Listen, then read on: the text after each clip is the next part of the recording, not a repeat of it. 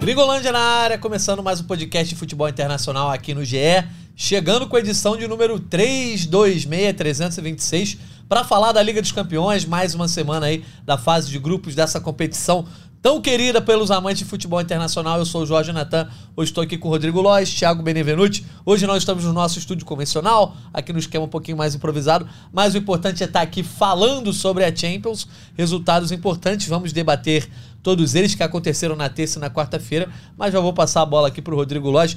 Rodrigo Lois, você estava comentando aqui em off que achou os jogos bons, tanto na terça quanto na quarta. Alguma equipe te chamou mais a atenção nesses, nessa segunda rodada? Fala, Natão. Um abraço para todo mundo acompanhando essa live, para o Bené também. Olha, dos jogos que eu pude acompanhar, o que mais me chamou a atenção foi o jogo do Real Madrid. É, pela qualidade individual dos jogadores. Foi um jogo. É, o jogo do Manchester United com o do Galatasaray eu considero mais emocionante, mas você perguntou qual time me chamou mais atenção. Eu acredito que esse Real Madrid, pelo potencial de alguns jogadores, principalmente o Vinícius Júnior, que voltou a jogar pela Champions, e o Bellingham, acho que o Real Madrid tem um time para 10 anos. Tem jogadores ali para serem titulares por 10 anos de imensa qualidade, ainda jovens. A gente não sabe até onde ele vai chegar nessa edição da Champions. Parece que ele sempre vai chegar na final. A sensação é essa, mas é, enfim, é muita qualidade para jogadores tão jovens. Boa, Lois. Vou passar a bola para o Bené fazer o destaque inicial dele também, né, Bené? É, em termos de resultados, chama muita atenção a goleada do Newcastle sobre o PSG. E você que já falou aqui no Gringolândia que torce pro PSG ser eliminado na fase de grupos, deve ter gostado, né? Tudo bem, Natan, Lois, amigos que estão acompanhando aqui na live com a gente. Ah, cara, é o resultado mais impactante, né? Acho que não só o resultado, acho que é o que foi o jogo durante muito tempo, principalmente na, na, na primeira parte, assim. Newcastle voltando a ter um jogo de Champions em casa depois de mais de 20 anos. Então, para a torcida é uma noite mágica, né? Um clichêzão que a gente fala, mas não deixa de ser uma verdade, porque Sim. a última vitória do Newcastle em casa na Champions foi em 2003. Muita gente que está acompanhando a live nem tinha nascido ainda em 2003, em fevereiro de 2003, então é muito tempo. Então, a terceira participação do Newcastle na Champions, é numa nova fase, né, mais endinheirado, mas também é um time que não fez contratações tão bombásticas, né? Ele foi montando um time realmente é, visando qualidade e hoje mereceu demais vencer o PSG. É líder do grupo da morte, então é um, é um baita resultado. Bruno Guimarães participou muito bem do jogo, é, teve participação no primeiro gol, que foi uma falha do Marquinhos, deu assistência.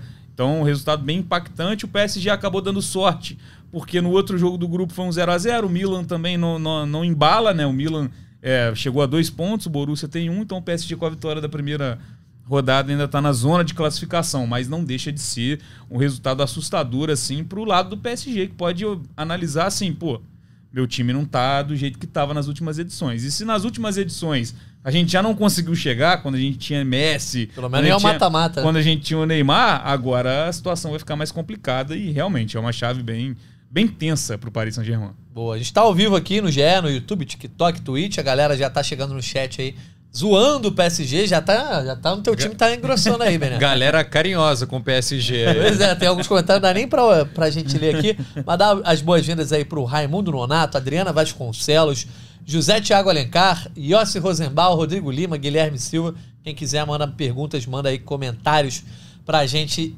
Quem tá ao vivo e quem tá nos escutando aí depois, se quiser acompanhar o vídeo, tá lá também no YouTube do GE, nossa edição 326 para falar de Champions. Eu vou começar aqui trazendo os resultados. Na terça-feira, a gente teve o Braga vencendo o União Berlim por 3 a 2 Real Sociedade vencendo o Salzburg por 2 a 0 é, O Galatasaray venceu por 3 a 2 o Manchester United no jogo que o Lois já comentou, né? Um jogo com reviravoltas.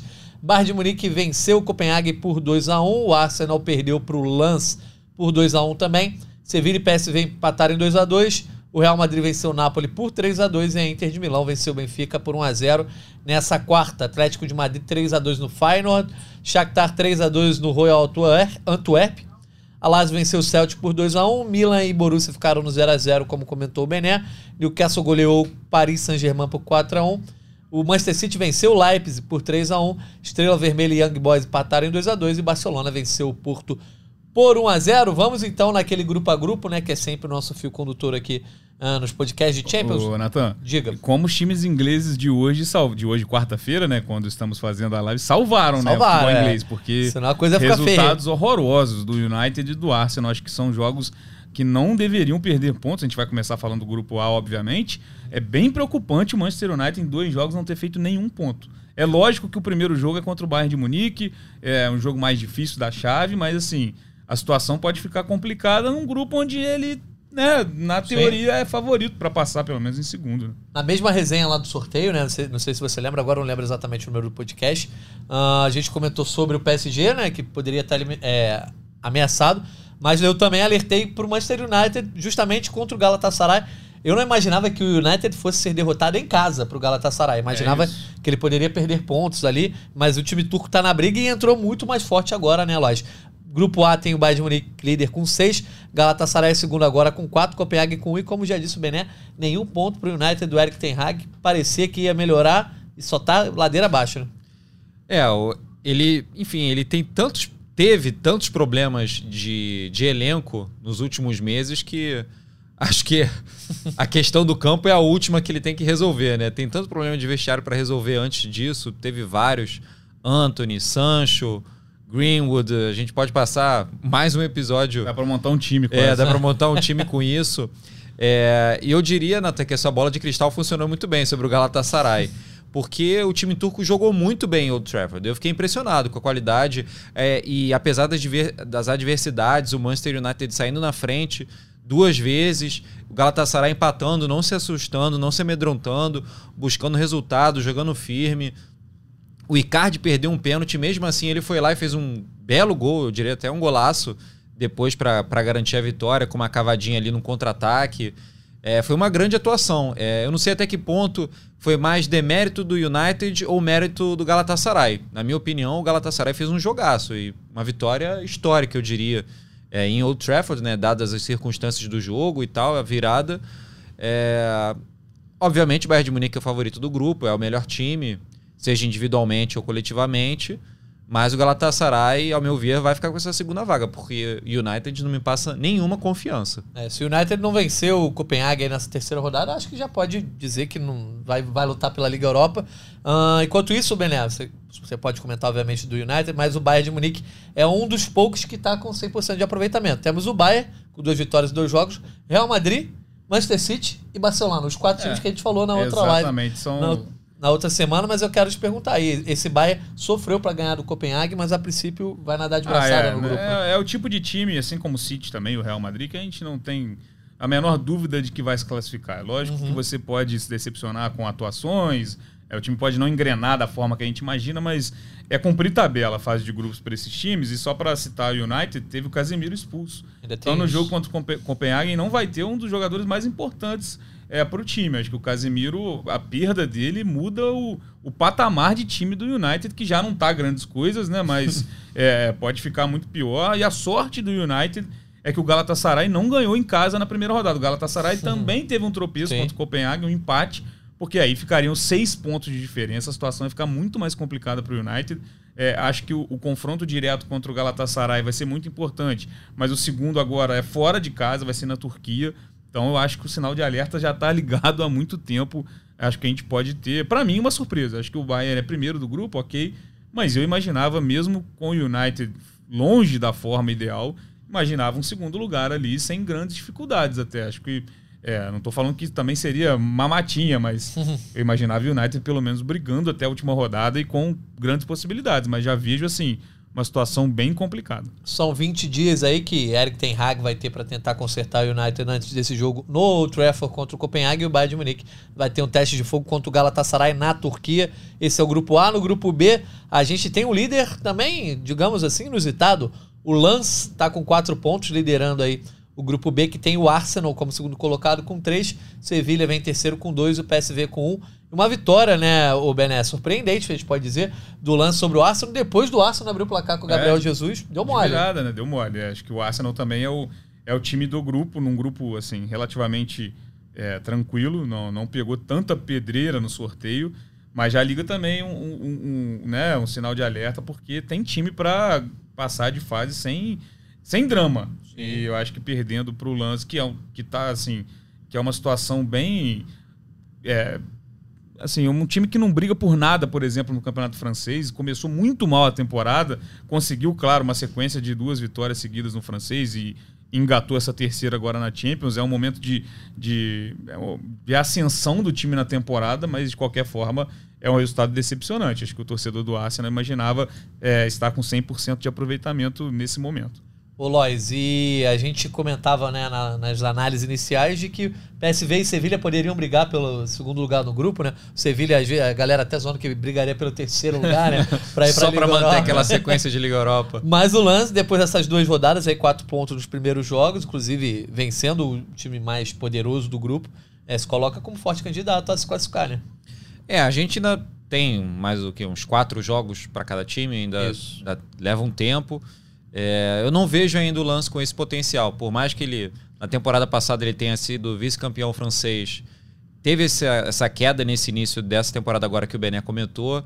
Eu ainda acredito que o Sevilha pode se recuperar e pode fazer frente para buscar uma O próximo jogo é com o Arsenal, Sim. na Espanha.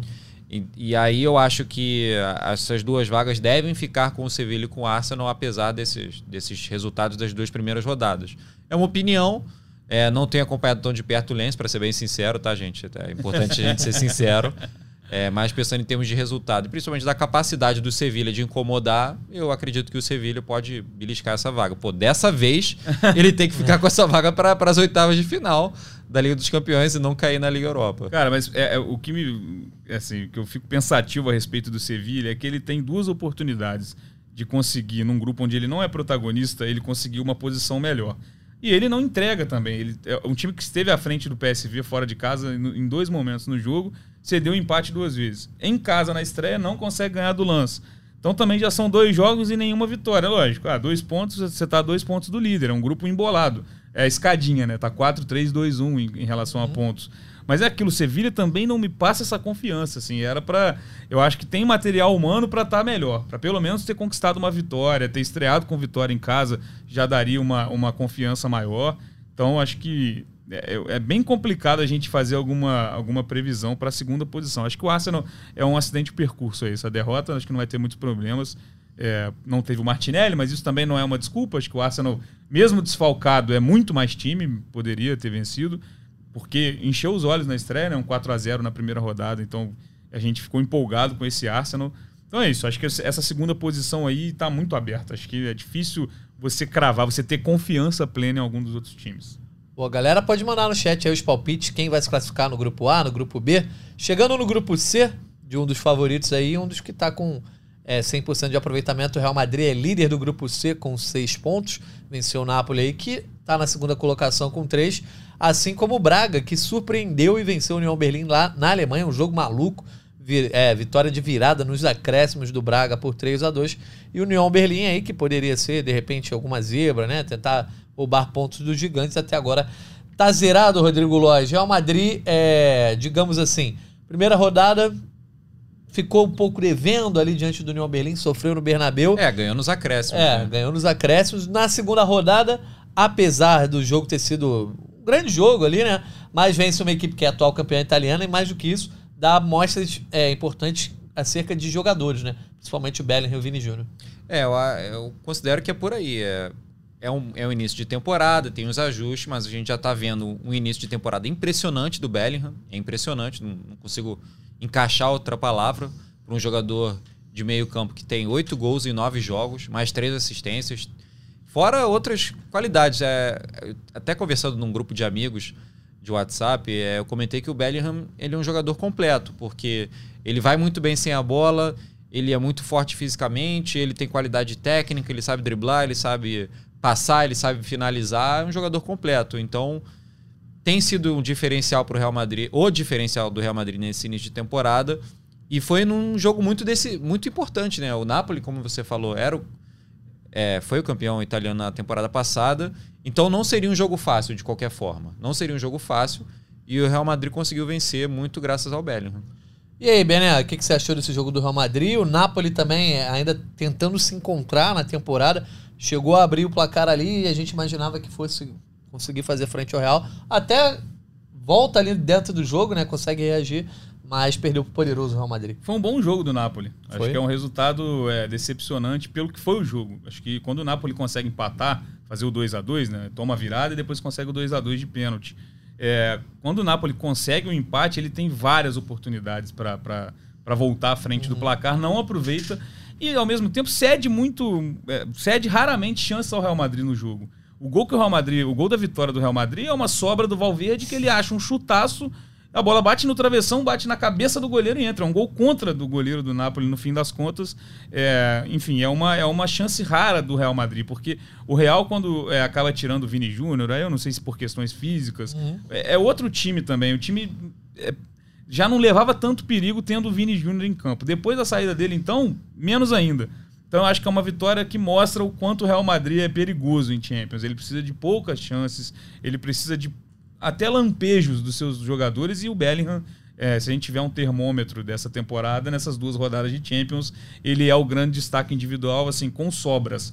O que ele faz é, numa chegada a um clube do tamanho do Real Madrid com 20 anos é, é assustador, porque é lógico, ele não está começando, ele já tem experiência em Champions, ele estava no Borussia Dortmund, ele Sim. não, vem de um clube Aos 20 pequeno, anos. É, ele, ele não, também não é um inexperiente completo. Sim. Mas assim, você botar a camisa do Real Madrid e não sentir, e, e, pelo contrário, você ser o protagonista desse time logo de cara, chama muita atenção. Ainda mais no momento onde o, Vini, o, o Real Madrid estava sem o Vini, o Vini machucado no, no início da temporada. O primeiro jogo de Champions do Vini foi esse. Ele não, não, não jogou contra o União Berlim. Então, cara, acho que é bem, bem impressionante assim, o Bellingham e essa dupla. É, inclusive, os dois marcaram os dois primeiros gols é, do Real. É, vai dar muita alegria ao torcedor do Real Madrid, cara. Eu acho que é uma dupla assim. Até usei como exemplo videogame. Quando você vai jogar videogame, você ter jogadores assim.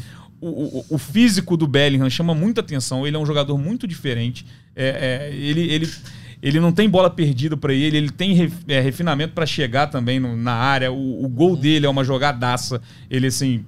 Vai carregando, vai carregando, chega na área, dribla e, fa- e- e faz o gol. É, ele intercepta uma bola que dá pro Vini Júnior. E o Vini tem essa velocidade. Eu brinquei em relação ao videogame por isso. É, não tem ninguém mais rápido que o Vini para marcar ele. Não vai ter. Então você tem essas valências muito é, no, no- Acima da média. quase na perfeição, eu diria, pelo que você pode ter no, no futebol. Então, eu acho que esses caras, por mais que o Real Madrid esteja num processo de renovação, você não vê mais o Tony Cruz sendo aquele Tony Cruz, o Modric hoje é reserva, ou joga um, ou joga o outro, mas esses caras vão ser muito importantes para esse time continuar sendo protagonista. É, e é isso, acho que o Bellingham já, já se coloca, por que não, como um postulante a prêmios individuais. E se o Real Madrid for chegando, ele e o Vini Júnior são os dois caras desse time. Vai ser na, na questão do detalhe e esses gols logo de cara do Bellingham já ajudam muito. É, 11 participações né, em nove jogos, é muita Isso. coisa, cara. Quer falar alguma coisa, Lodi? Não, é comentar da- do Vinícius Júnior. Esse foi o terceiro jogo dele depois que ele sofreu aquela lesão, lesão muscular. É, no primeiro, contra o Las Palmas, ele entrou no início do segundo tempo. Contra o Girona, ele teve um pouco mais de tempo, foi titular, mas saiu no meio do no começo do segundo tempo ali, 13 minutos, 20 e poucos minutos. É, e agora contra o Napoli ele ficou quase até o final. Então, ao meu ver, tem, tem a comissão técnica do Real Madrid está fazendo um processo ali de voltar aos poucos, né? De tentar escalonar essa volta dele. Tá certo. Vamos então, falando em Real, vamos pro grupo D, que tem a Real Sociedade como líder, quatro pontos, né? Campanha bem parecida com a Inter de Milão, que está em segundo, no segundo lugar por conta do critério dos gols pró. Ah, e o RB Salzburg está na terceira colocação, aí com três pontos, depois ah, de conseguir uma vitória na primeira rodada, perdeu aí para a Real Sociedade. O Benfica até agora não pontuou, zerado na quarta colocação. Ah, podemos passar aí, falar um pouco sobre a vice-campeã, né? A atual vice-campeã europeia, Inter de Milão, conseguiu suar para vencer o Benfica, depois de empatar com a Real Sociedade fora de casa. E não deixa de ser uma surpresa essa Real Sociedade. É, nesse grupo eu não considero tanta surpresa, não. É, minha opinião, pelo menos. Não imaginava que o Benfica fosse brigar por essa primeira posição, pela segunda. É, a Real Sociedade fez uma campanha muito boa no Campeonato Espanhol da temporada passada. É um time que vem se investindo, vem se reestruturando, vem contratando jogadores jovens para determinadas posições, vem se movimentando muito bem no mercado e tem apresentado um bom futebol. É, perdeu Davi Silva é, nessa, nessa passagem né, de temporada, que ele sofreu uma lesão grave de joelho e resolveu se aposentar. mas é um time de qualidade. Então, ao meu ver, tem potencial para ficar com essa segunda posição, caso a Inter de Milão confirme o favoritismo e termine na primeira posição. E aí, Bené, Inter de Milão largou bem, largou mal, tá mais ou menos, mas pelo menos somou três É, pontos aí. tá, tá fazendo o básico. Eu acho que é o grande, é, é o time do grupo. Acho que a- Uhum. a não ser líder me espantaria bastante. Mas eu destaco mais o lado negativo, que é o Benfica, cara. O Benfica não fez gol ainda em dois jogos, perdeu o primeiro jogo em casa. É, perder para Inter não é nada normal, né? Se você fizer o cálculo, você jogar com a Inter em Milão, você conta Exato. com essa derrota, né? Então, mas mesmo assim, o Benfica já, já fica com quatro pontos de distância para a zona de classificação e é bem preocupante. É um grupo equilibrado e quando você sai atrás, né, a questão até de, de ânimo para você buscar é bem complexa. Então, um, um dos destaques negativos, assim como o United é no grupo A, coloca o Benfica no grupo D também. Boa. Passamos rapidinho então pelo D, assim como acho que faremos pelo E, que eu sempre brinquei lá desde a, das análises iniciais, que era o grupo que ninguém ligava, né?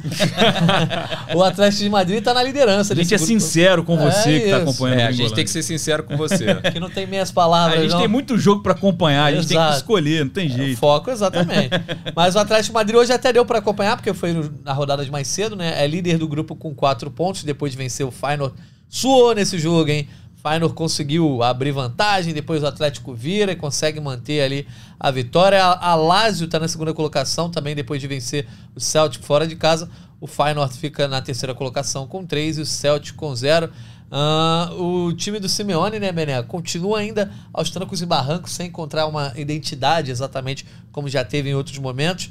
Ah, na Liga dos Campeões, decepcionou muito na temporada passada, mas pelo menos a largada agora indica que deve se classificar, ou pelo menos trabalhar para isso, embora o grupo esteja apertado. É, tá um pouco embolado ainda pra gente cravar, mas eu acho que é mais time sim. Acho que por mais que o Atlético não engrene, não, não encha os olhos, mas assim, nessa temporada conseguiu ganhar do Real Madrid já, ganhou bem na La Liga do Real Madrid, a única derrota, tirou a invencibilidade é, do Real Madrid na temporada, então é um início que pode ser sim animador.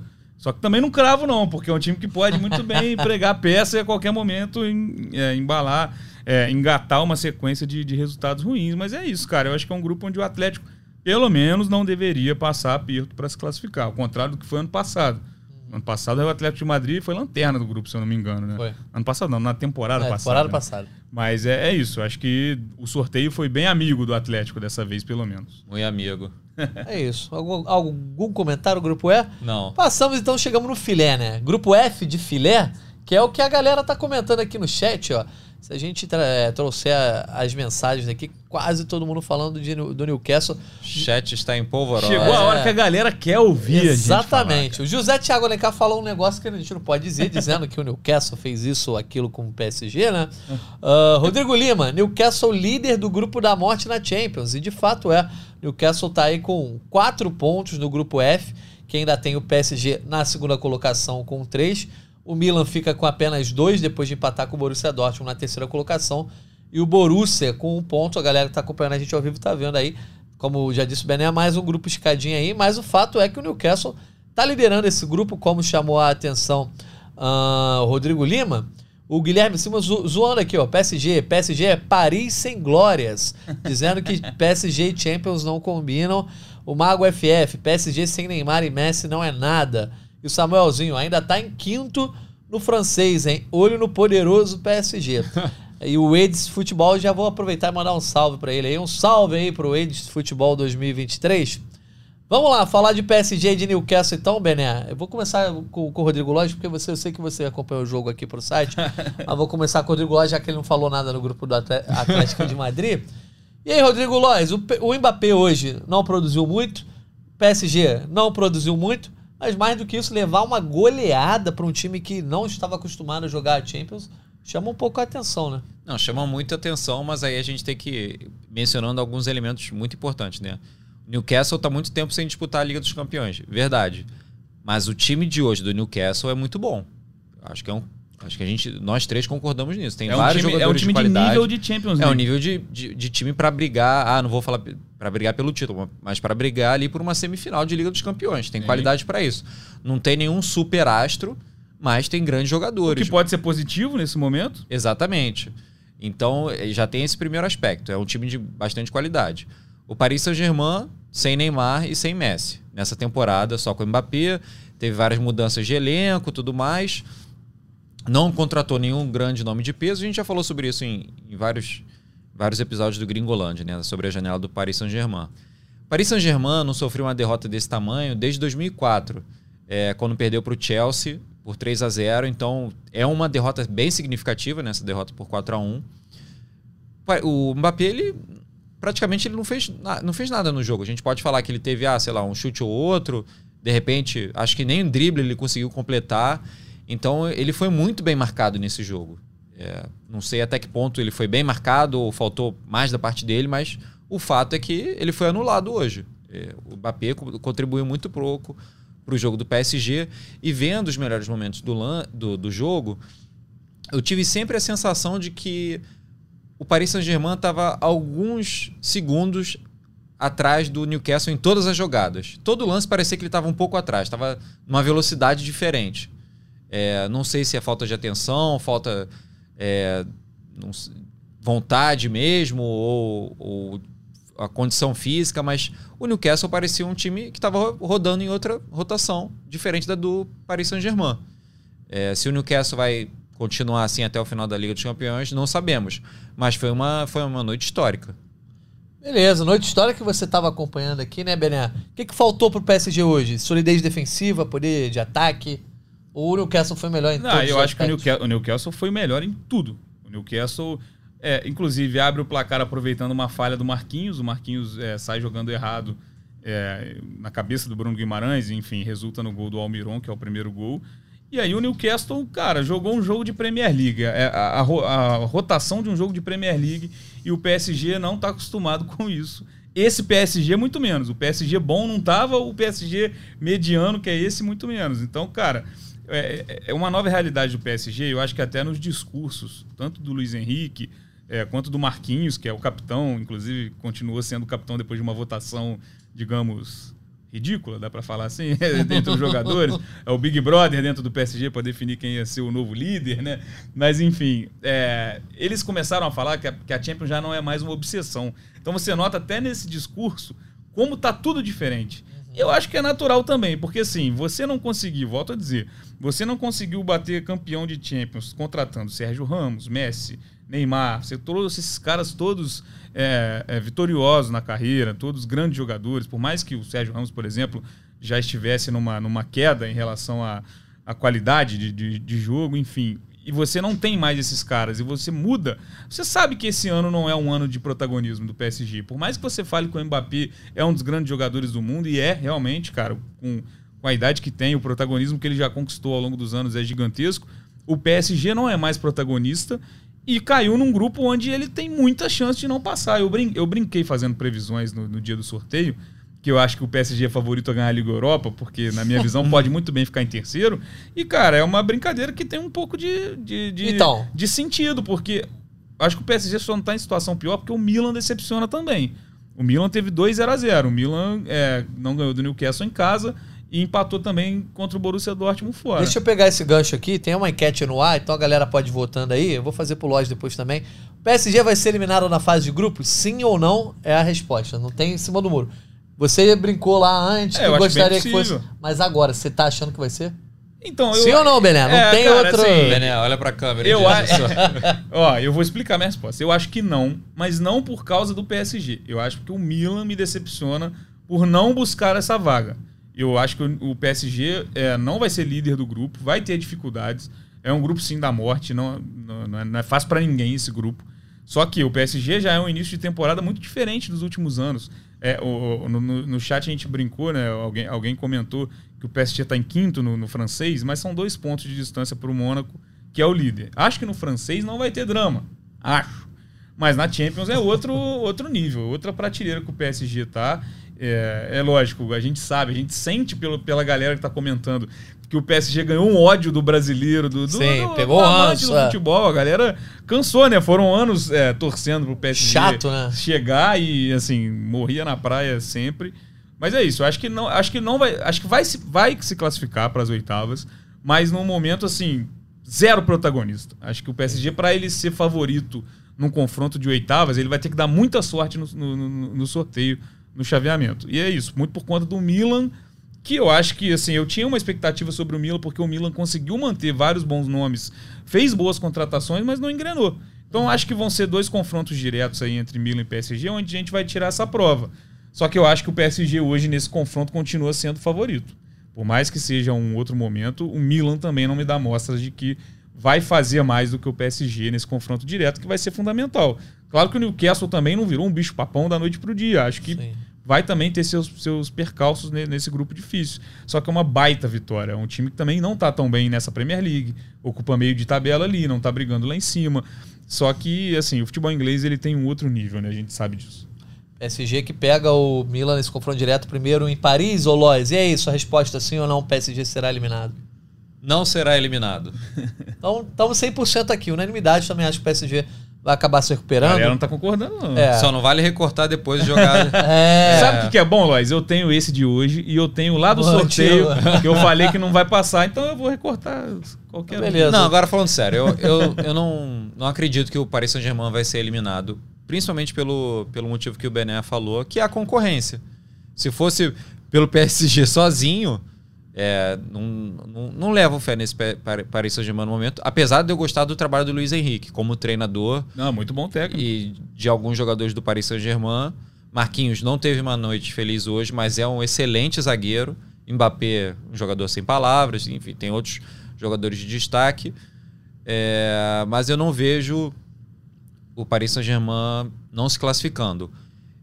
Eu, eu acredito que o Newcastle ele vai fazer uma excelente campanha nesse grupo, porque dada a concorrência e, sei lá, cara, é a impressão vendo o time jogando, sabe? É uma coisa mais subjetiva, né? De ver o time do Newcastle jogando, ver a confiança, ver a qualidade dos jogadores. Pô, Longstaff invadindo a área, chutando cruzado, enfim, você vê umas coisas que é, parece que o time vai entrar nos eixos. Se vai mais longe, não sabemos. Cara, e só para falar do PSG também, uhum. é, as coisas quando não, não funcionarem para o Mbappé, esse time vai ter muita dificuldade, porque por mais que o Dembélé tenha qualidade, você tem outros nomes no elenco, mas assim, em muitos momentos esses caras não vão jogar, não, o time não vai acontecer. Você pega as substituições do PSG hoje, é, nada muda. Assim, não tem nada que você fale, nossa, esse cara vai entrar e vai poder botar fogo no jogo. É, enfim, você vai ter, vai ter material humano ali para assumir esse protagonismo quando o Mbappé não estiver bem. Então é uma situação complicada. É uma montagem de elenco diferente e o Luiz Henrique sabe também, né? Ele, ele sabe que o que ele tem em mãos vai ser para para não ser tão brilhante. Hoje, por exemplo, entraram o Vitinha, que é um jogador, bom mas, jogador, mas não é. vai revolucionar o futebol. Barcola, não sei como é que se pronuncia o nome dele. É, entrou no lugar do Colomani. Que também já não é aquela unanimidade, né? Assim. Sim. E outras opções no banco. Você teria o Mukiele para lateral, o Fabiano Ruiz no meio, o Soler, Danilo Pereira. É isso que o Bené falou. É só você olhar a ficha do jogo. Já era, já, assim, já era bem complicado o banco anterior. O banco, da, quando o time tinha as estrelas, já não era aquela, aquela qualidade. A gente até comparou com o do Bayern de Munique na última edição da Champions. Agora, então, Bom, falta fôlego aí o PSG, mas vamos conferir se vai ser eliminado ou não. A enquete, por enquanto, aqui, a galera tá dividida. Já teve o não na frente, já teve o sim na frente.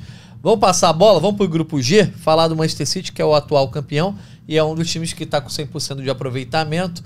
Seis pontos, é o líder desse grupo G, é, à frente do RB Leipzig, que abrindo justamente né, essa vantagem para o time alemão, a quem venceu hoje por 3 a 1 Young Boys tem um ponto, Estrela Vermelha também. Ambos empataram em 2 a 2 nessa quarta-feira. E aí, Manchester City, como de, de se esperar, né, Bené? Uh, é. Caminhando tranquilamente esse começo de grupo, embora nos dois jogos tenha algum. Tenha tomou, tomou susto tipo, nos é, dois jogos, né? O Estrela Vermelha ele sai atrás, depois consegue a, a virada. E hoje ele um leva o empate, por ah. pouco não sai com o empate ali. O Julian Alves Álvares acabou saindo. O começo de temporada que havia sido avassalador do começo do, do City no, na Premier League, agora vem de duas derrotas, Copa da Liga e Premier League, e agora pelo menos Inclusive eliminado para o Newcastle. Newcastle, né? exatamente. Bom, bom, a gente dizer, porque isso também enche o Newcastle de, de confiança. Mas é isso, é um grupo bem protocolar, né? O City, primeiro lugar, porque ele ganha do Leipzig no confronto direto. E o Leipzig, para mim, sem problema algum também para ser o segundo. Acho que o sorteio foi bem generoso. É um grupo. A gente achava que o Haaland já, já teria uma vantagem é, bem rapaz, grande na artilharia. Isso sim isso. surpreende. Mas em relação a. Hã? Foi mal Ele hoje. foi mal sim, hoje. sim. Não é, não, não, não é o início que a gente esperava dele na Champions. É, e acho que isso vai acabar pesando até nas votações de, de melhor do mundo, porque a galera se embola muito com o prazo de, de, de análise, né? De bola de ouro, de The Best, mas enfim. Acho que em relação aos times, ao- ao- ao- aos resultados, está muito protocolar. É um grupo onde a gente dificilmente vai ter alguma surpresa. E aí, Rodrigo Lois, o Manchester City aí. Surpresa é o City sofrendo gol nesse grupo. É, sofreu os dois jogos, né? Exatamente. É, Ambos em contra-ataque, assim, e é, é algo. Os jo- jogos foram. Acabei fazendo os dois jogos, foram bem parecidos, né, Lois? Porque foi um jogo de ataque contra defesa, o time adversário se fecha, dificulta muito o City, e um contra-ataque a defesa do City talvez não tão atenta assim, né? Enfim, mas pelo menos o time do Pep Guardiola afasta um pouco aí esses dois tropeços incomodaram, né? Muita gente, inclusive os secadores gostaram, né? É, eu, eu não vejo muito problema pro City na Liga dos Campeões, não. Ainda mais o- esse grupo ficou Passa muito. primeiro, né? Esse grupo ficou muito fácil pro City, gente. Vamos, vamos ser sinceros. Mais uma vez, sinceridade aqui no, no Gringolândia. É, esse, esse, o City vai sobrar nesse grupo. Não tem muito mais o que detalhar, não. É, e bem ou mal o ataque tá funcionando, são seis gols aí, assim como o Bayern de Munique e o Barcelona são os melhores ataques aí dessa Champions até agora. Então, já que não tem muita coisa a falar desse City por enquanto, vamos pro grupo H falar do Barcelona que venceu mais uma, seis pontos em dois jogos aí, diferentemente das últimas campanhas. Parece que o Barcelona, né, vai avançar aí rumo ao mata-mata da Champions, Ah, liderando o grupo com seis pontos. O Porto tem três, né, venceu a primeira rodada e agora perdeu pro Barça. O Shakhtar venceu o Royal Antwerp, mais um jogo ali maluco, com gol pra cá, gol pra lá, e o time belga fica aí na quarta colocação. Ahn, a gente ca- acabou colocando o Barcelona em termos de potencial junto de um grupo de favoritos ali, City, Real Madrid, Bayern de Munique. Ah, mas pelo menos nesses dois primeiros jogos o Barcelona mostrou que não tá pra brincadeira. né? Não, o jogo de hoje, desta quarta-feira, contra o Porto, foi um jogo que, ao meu ver, o Porto merecia um resultado melhor. Barcelona abusou um pouco das faltas, teve seis cartões amarelos, o Gavi foi expulso, ele tomou, só ele tomou dois amarelos. O Lewandowski acabou saindo machucado no primeiro tempo, ele deu um jeito no tornozelo esquerdo. É, acabou entrando o Ferran Torres, que fez o gol da vitória.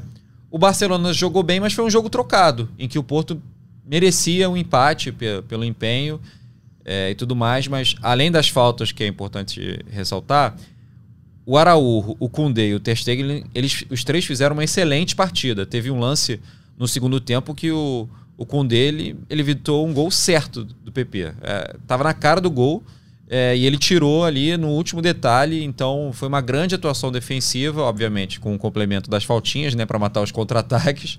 É, o Barcelona teve 18 faltas contra 5 do Barcelona, acompanhei esse jogo de perto. E aí foi, mas é, o Barcelona em alguns momentos jogando melhor, em outros jogando mal. De qualquer forma, ele está conseguindo os resultados. Está conseguindo vitória, empate, vitória, empate.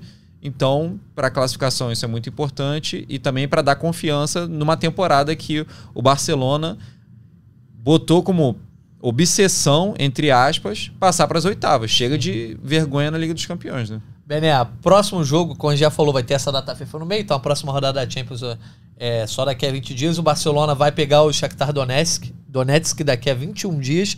Só que tem uma questão, apesar de ser um jogo mais tranquilo, etc., é na véspera, às vésperas do clássico contra o Real Madrid, no dia 28, é, também no Camp Nou, na verdade não no Camp Nou, né, no, no Estádio Olímpico de Barcelona. É, então é um jogo que talvez o Barcelona vá poupar alguns jogadores e possa ter algum tipo de dificuldade, né? É, mas eu não. Cara, acho difícil, assim. É, eu acho que o jogo de hoje garante ao Barcelona o primeiro lugar do grupo. Olha é uma aí, vitória. forte. É, uma vitória fora contra quem pode te tirar. Sim, isso é verdade. Porque é um Sim. grupo muito tranquilo, assim, pros dois. Acho que pro Porto também. Eu acho me surpreenderia muito é, se a gente tivesse uma, alguma diferença aí na classificação. O Barcelona é, monta um time muito melhor para essa temporada, evolui demais o elenco e ainda conta com uma chave é, que vai dar a ele essa possibilidade de, de ter uma, uma classificação sem muito drama. Então isso é muito importante. Acho que se o Barcelona cair no grupo da morte, por exemplo, poderia sentir em alguns momentos. Só que não, acho que ganhar do Porto hoje, por mais que o Lois tenha analisado aí que não foi um grande jogo, o Barcelona poderia muito bem ter empatado e tal, mas essa vitória dá ao Barcelona para mim a tranquilidade a mais que ele precisava. Acho que garante É lógico, a gente pode ter uma reviravolta aí, as coisas podem mudar, mas acho que garante a liderança. E, e eu boto fé, cara, nesse time do Barcelona. Acho que o trabalho do Xavi, é, tendo essa sequência, é, eu gosto bastante.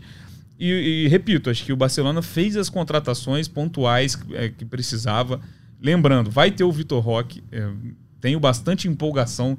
Não sei até que ponto, por esperança dele ser o nosso 9 na próxima Copa, mas eu acho que é um baita nome, um reforço que o Barcelona vai aproveitar durante muito tempo. Então, eu acho que, que o Barcelona garante aí sem muita, sem muita complicação essa classificação no primeiro lugar. Só uma coisa que eu queria pontuar, não, que o Barcelona ficou esses dois jogos sem sofrer gols. Então, é, só o Milan, entre todos os times que estão disputando a fase de grupos, só o Milan também é, não sofreu gols. Então, isso mostra que a, casa está ajeitada, pelo menos na defesa, e obviamente, ah, tá com, fez seis gols, tudo bem, mas foi 5 a 0 contra o Royal Antwerp, que aí dá uma diferença muito grande, né? Mas o, fa o fato de não ter sofrido gols em dois jogos chama atenção. Tem outros times que pegaram chave, chaves tão fáceis quanto, como por exemplo o City, que sofreu dois gols. Então mostra aí um trabalho sendo bem feito, pelo menos nesse aspecto defensivo. Tá certo. Essa foi a Liga dos Campeões, é a segunda rodada da fase de grupos. A terceira rodada a gente só vai ter jogos lá no dia 24 e dia 25 de outubro, então agora é hora de data FIFA. Por falar em data FIFA, antes da gente encerrar nossa live aqui, nosso é, Gringolândia, mais um podcast de futebol internacional aqui do GE. Vamos falar do assunto do dia, só para não deixar Bora. de passar? Só para não morrer. É, só para não deixar morrer, porque a FIFA anunciou, na verdade, o Alejandro Domingues, presidente da Comebol, anunciou antes da FIFA. Furou de, a FIFA. É, furou a FIFA. Que a sede, é, as sedes né, do, da Copa do Mundo de 2030 estão definidas. É, Portugal, Espanha e Marrocos farão aí é, uma sede tripla em dois continentes diferentes, Europa e África, ali três países né, vizinhos, né? Vão sediar a Copa de 2030, mas não será apenas essa novidade em três países. A gente vai ter jogos em outro continente do outro lado do Oceano Atlântico. Aqui na América do Sul, jogo de abertura no Estádio Centenário de Montevidéu, palco da, da primeira final de Copa do Mundo, né, da Copa do Mundo de 1930. E para festejar esse centenário, a Comebol conseguiu aí jogos não só é, no Centenário, mas também na Argentina e no Paraguai. Quero saber a opinião de vocês aí. Gostaram? Não gostaram? Criticaram? Tá cedo para falar? Que que, é um assunto polêmico, mas a gente acaba já formando algum tipo de opinião. Quero saber a tua, Lois. Olha, Natan, eu não gostei. Gostaria de saber por que o Paraguai. Qual o motivo do Paraguai estar sediando um jogo. Onde é a Comembol? É. Não, e, e, esse fato eu sei. Mas será que essa é a justificativa? Se for, eu gostaria que ela fosse E por que não o Chile também? A galera tá irritada lá no Chile. Pois é, que o Chile estava participando da campanha em conjunto até pouco tempo atrás com a Argentina e com o Uruguai. Por que, que o Chile caiu fora? Uhum. E o Paraguai que entrou na jogada? Isso eu gostaria Exato. de saber. E aí, agora essa, essas três seleções, a Argentina, o Uruguai e principalmente o Paraguai, estão classificadas para a Copa do Mundo? A informação que a gente tem de momento é que sim, mas aí o Paraguai vai realizar um jogo e vai estar tá garantido na Copa. É isso. Argentina e Uruguai, beleza. Ele, ele, o tempo, eles o tempo todo garantem vaga sim, nas eliminatórias. Natural, né? O Paraguai vai conseguir essa vaga só por realizar um jogo? Como é que, como é que vão ficar as eliminatórias sul-americanas diante dessa da, da, realização desses jogos aqui? É, isso tudo, eu tenho muitas dúvidas em relação a isso. É, quais, são os, quais são as cidades que vão concorrer à sede? De que maneira isso. É, qual, quantos jogos serão na Argentina e no Paraguai? A gente não sabe. A gente sabe que jogo de abertura vai é, ser. A princípio é um só e, em cada. Né? É, pois é. Vai ser um só em cada? Onde serão esses jogos? Se, se, já, já sabe que vai ser um só, já dá para definir pelo menos qual Sim. seria esse estádio. Quantos jogos vão sobrar para os outros países? Enfim, a gente tem uma série de dúvidas sobre sobre essa questão né, da Copa do Mundo de 2030 e me chamou particularmente muito a atenção do Alejandro Domingues ter feito esse anúncio antes da FIFA. Gente, qual o principal negócio da FIFA? É a Copa do Mundo. Sim. Como é que a FIFA não foi a porta-voz da notícia dessa mudança tão relevante para a Copa do Mundo? Pois é, ficou estranho esse anúncio, pegou todo mundo de surpresa, né, Bené? E quero saber a tua opinião também, se você gostou ou não gostou. Pô, Claro que não. uma várzea, né, cara? Eu acho assim, uma politicagem que beira o ridículo, assim. É, ia medir um pouco, eu ia medir um pouco as palavras aqui, mas é isso, cara. Pô, uma Copa do Mundo com seis países sede, três continentes, para homenagear. Você, assim, Ou você faz a sua homenagem, o centenário da Copa do Mundo, e deixa a Copa do Mundo com esses três ou até quatro Exatamente. países. Ou você não faz. Você não pode ter esse meio termo e virar essa bagunça que tá virando a Copa do Mundo, até em relação a classificados. O que, que vai ser, o que, que serão as eliminatórias sul-americanas se você der vaga direta para três? Vai- vão sobrar sete seleções. O Brasil vai sobrar ainda mais nes- nessas eliminatórias. É, enfim, vai, eu acho assim bem ruim. É uma decisão que é, é- é claramente política. É você Total, querer é. você querer agradar todo mundo. Você, enfim, acho que a Copa do Mundo não é hora disso. É, repito, seis países sede. Por mais que seja ah, um jogo ali, um jogo aqui, é muito é, é muito fora do, do que a gente está acostumado na Copa do Mundo. Você começa uma Copa na América do Sul, depois joga ela na África e na Europa. Então, cara, acho bem ruim. E, e, assim, a FIFA ela deixa escancarado que ela quer homenagear, mas ela também não confia nesse- nesses três países para sediar uma Copa do Mundo completa. Então também fica aquele fica aquela coisa Fica que meio que uma migalha, né? é, Com exatamente. todo respeito. Mas é, é isso. Eu acho que é uma migalha. É Acho que- isso. e, e não é, e assim, a Copa do Mundo não é hora disso. Você quer fazer homenagem, faz, faz homenagem.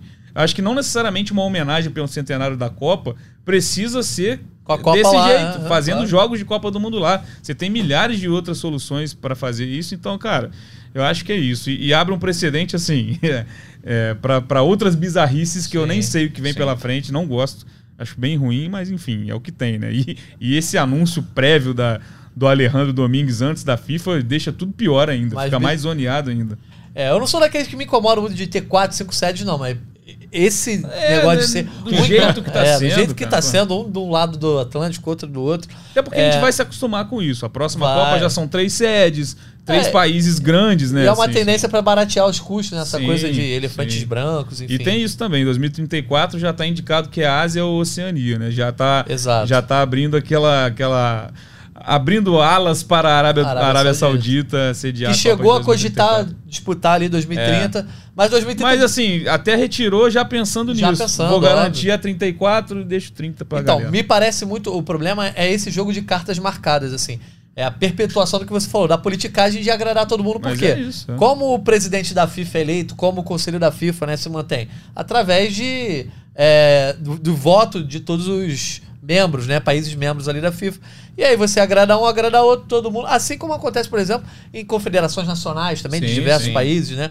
E a gente viu exatamente isso. Ó, a Comebol meio que deixou isso claro no seu, comuni- no seu comunicado. A gente abre mão da nossa candidatura, vocês dão pra gente uma migalha, uma esmola ali de fazer esse festejo. Certamente vai rolar muito dinheiro envolvido nesses três jogos. Isso aí a gente sabe como acontece.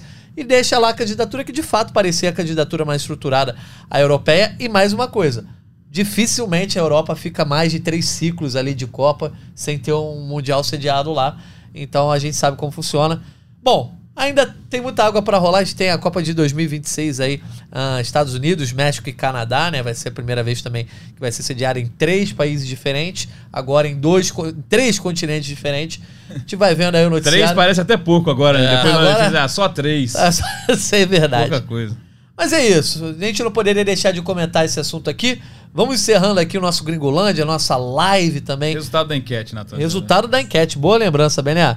Temos aqui, ó, 66% dos votos dizendo, a galera achando que o PSG vai ser eliminado na fase de grupos, hein? Tá com, Quem tá com diria? coração essa votação aí. Mas, ah, cara, não duvido não. Eu também não duvido, não, mas Vamos, vamos torcer, rapaziada, pro Milan engrenar. O É. Milan tem que engrenar. depois da terceira rodada eu acho que a gente consegue analisar melhor. Mas enfim, mais uma rodada de Liga dos Campeões aí, galera. Foi um prazer estar com vocês. Agora vem data FIFA, a gente ainda tem uma rodada de fim de semana dos campeonatos nacionais. Depois data FIFA e a Liga dos Campeões só volta lá na reta final de outubro. Rodrigo Lóis, obrigado pela tua participação. Um abraço pra você, o teu destaque final. Destaque final é. Não tem como ser outro, é a repercussão dessa escolha da FIFA. Ainda acho que vai dar muito pano para manga. O Chile já está reclamando bastante dessa exclusão. Vamos ver como é que isso vai ser é, organizado. Es- Estádios do Paraguai serão reformados para receber, ou a Comebol vai ter o estádio dela lá, que. Tá não agora não me lembro se está em construção ou não, se já tá, qual é a Existe a situação. ideia, né? É. é o- algum na Argentina vai ser reformado para esse jogo. Enfim, tem tantas dúvidas que. É isso. Beleza, então, Lóis. Valeu, obrigado. Thiago Benevenuti, teu destaque final. Tamo junto. Meu destaque final, Jude Bellingham. Jogadoraço. Vamos ficar de olho nele essa temporada. Porque é uma temporada de Champions onde a gente procura novos protagonistas e já tem um aí é, aparecendo tão jovem, né? E pode ser muito importante, tanto para o Real Madrid quanto para a seleção inglesa, cara. Acho que é um, é um é uma seleção que eu acho que tem tudo a evoluir, tem bons nomes e pode ser forte aí para as próximas até Copas do Mundo. Boa, olha só, antes um recado final aqui sobre o Cartola Express. A gente tem Cartola Express novamente nos campeonatos internacionais nesse final de semana. Campeonato italiano vai ter uma premiação total de 7 mil reais para a oitava rodada. No campeonato inglês, premiação total de 14 mil reais. No Campeonato Espanhol, também uma premiação total de 7 mil reais. Ó, preços de alguns jogadores aqui, por exemplo. Lewandowski, do Barcelona, custa 15,1 cartoletas. Lá na Inglaterra, a gente tem o Bruno Fernandes custando 12,6. O Casimiro custa 11. É complicado aí, o Casimiro não está no bom momento. Talvez não seja uma boa indicação. Uh, e lá no campeonato italiano, ó, Rafael Leão custando 9,9 cartoletas. Alguma das dicas aí. Então, galera, quem tiver ligado aí, Conhece o Cartola Express? Não conhece? Clica lá para jogar agora também no futebol internacional, campeonato italiano, espanhol e inglês. É isso, hein? Rodrigo Lois, Thiago Benevenuti, obrigado, um abraço para vocês. Tamo junto. Obrigado tamo a Raquel junto. Vieira, Raquel Guarino, que também estiveram aqui no backstage com a gente. E a todo mundo que nos escutou, seja ao vivo no YouTube, TikTok, Twitch, no GE também. E quem tá aí nos ouvindo em todos os agregadores. Voltamos na próxima semana com mais um Gringolândia, o podcast futebol internacional do GE. Um abraço e até a próxima.